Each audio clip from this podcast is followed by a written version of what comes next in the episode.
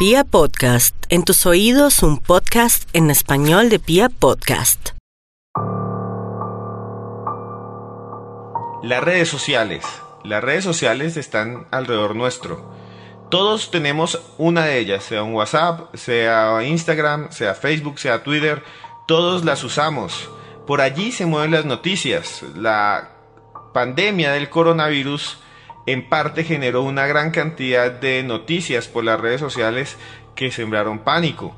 Pero también las redes sociales pueden ser utilizadas por algunos individuos que en otras épocas no serían más que seres aislados, individuos que terminan haciendo profundas atrocidades y haciendo también daño a las personas.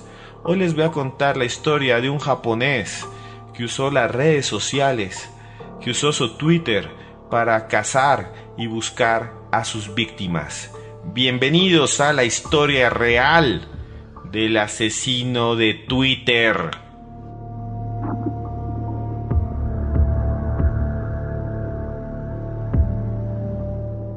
Viajamos a Japón. Hasta hace muy poco tiempo. Japón, la isla, país. Japón, el archipiélago en el cual todo puede suceder. El imperio del sol naciente. Allí vivía un chico muy joven en una prefectura llamada Kanagawa. Era un hombre tranquilo, era un hombre normal. Sus papás decían que un poco retraído, se había ido a vivir solo hace poco tiempo. Estaba en sus años mejores, trabajaba y tenía dinero. Trabajaba desde la casa también, tenía un empleo con una empresa informática y también hacía otras cosas. Este señor se llamaba Takahiro Shiraishi.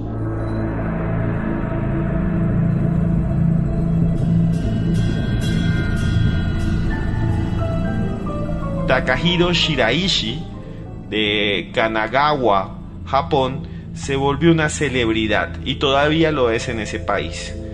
En ese tiempo tenía solo 27 años, estamos en el año 2017. El 10 de noviembre del año 2017 la policía rodeó su casa. Miró por las ventanas a ver si estaba dentro.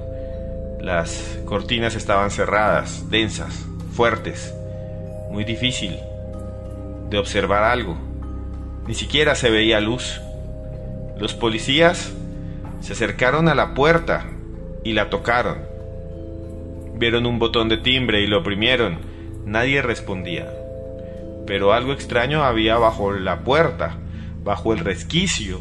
Se veía la luz de un bombillo que reflejaba el suelo. Y ahí dos puntos que se movían. Eran los pies de Takahiro. Eran los pies de Takahiro Shiraishi. Abrieron, forzaron, tumbaron la puerta y adentro encontraron el infierno.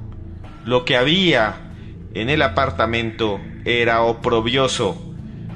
Primero había una sala desordenada y sucia. La cocina estaba completamente atestada de platos y en la nevera una carne muy extraña. Una carne que parecía ser de un animal salvaje, pero que después descubrieron que era carne humana. Buscaron a Takahiro por una sola razón. No lo buscaron porque lo haya denunciado un vecino, ni porque una de sus víctimas haya escapado.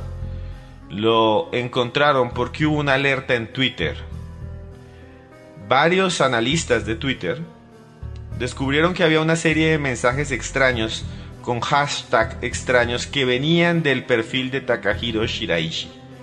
¿Cómo era el perfil de Takahiro Shiraishi en Twitter? Tenía una fotografía y en esa fotografía se veía un dibujo de anime, un dibujo de manga, en el cual salía una persona, un varón, que tenía como una especie de corbata, pero no era una corbata, era algo peor, era una soga, una soga de las que usan para ahorcar a la gente. Una soga de las que usa la gente para suicidarse. Además, esa criatura, ese personaje tenía el cuello cortado de un lado al otro, como si le hubieran abierto las venas, como cuando alguien se quiere degollar, y mostraba las manos arriba y estaban todas cortadas, como si se hubiera querido desangrar, si se hubiera querido suicidar cortándose las venas. Esta imagen la hizo el mismo Shiraishi. Takahiro la había diagramado con una sola idea. Quería atraer a las personas que les gustaba el suicidio. Y entonces él buscaba por los hashtags, por los numerales, a las personas que escribían algo sobre depresión o tristeza. Y las encontraba. Buscaba, estoy deprimido. Buscaba, estoy deprimido. Buscaba, estoy triste. No sé qué hacer con mi vida. Y entonces contactaba a esos perfiles y les decía, yo te puedo ayudar. Ocho mujeres y un hombre entre 15 y 26 años que habían escrito mensajes depresivos fueron a su casa. Él los convencía, decía, Eres muy afortunado, yo te liberaré. Yo voy a liberar tu alma. ¿No eres capaz de matarte? Yo te ayudo. Yo te voy a sacar adelante. Pero aún peor. Hizo algo aún más terrible. Les decía, yo te voy a hacer feliz. Estas personas fueron a su casa. Se tomaron algo junto con Takahiro Shiraishi.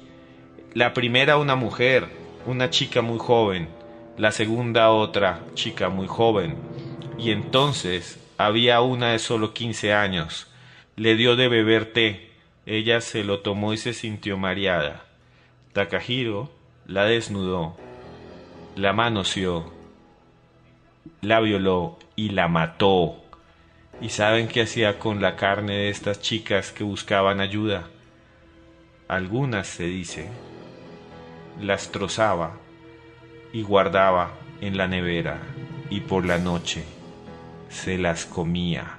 El único hombre asesinado, el único que sale del perfil, era el novio de la primera víctima, que parece había buscado al asesino por internet y se habían citado porque Takahiro Shiraishi le dijo que le iba a decir dónde estaba, pero lo mató.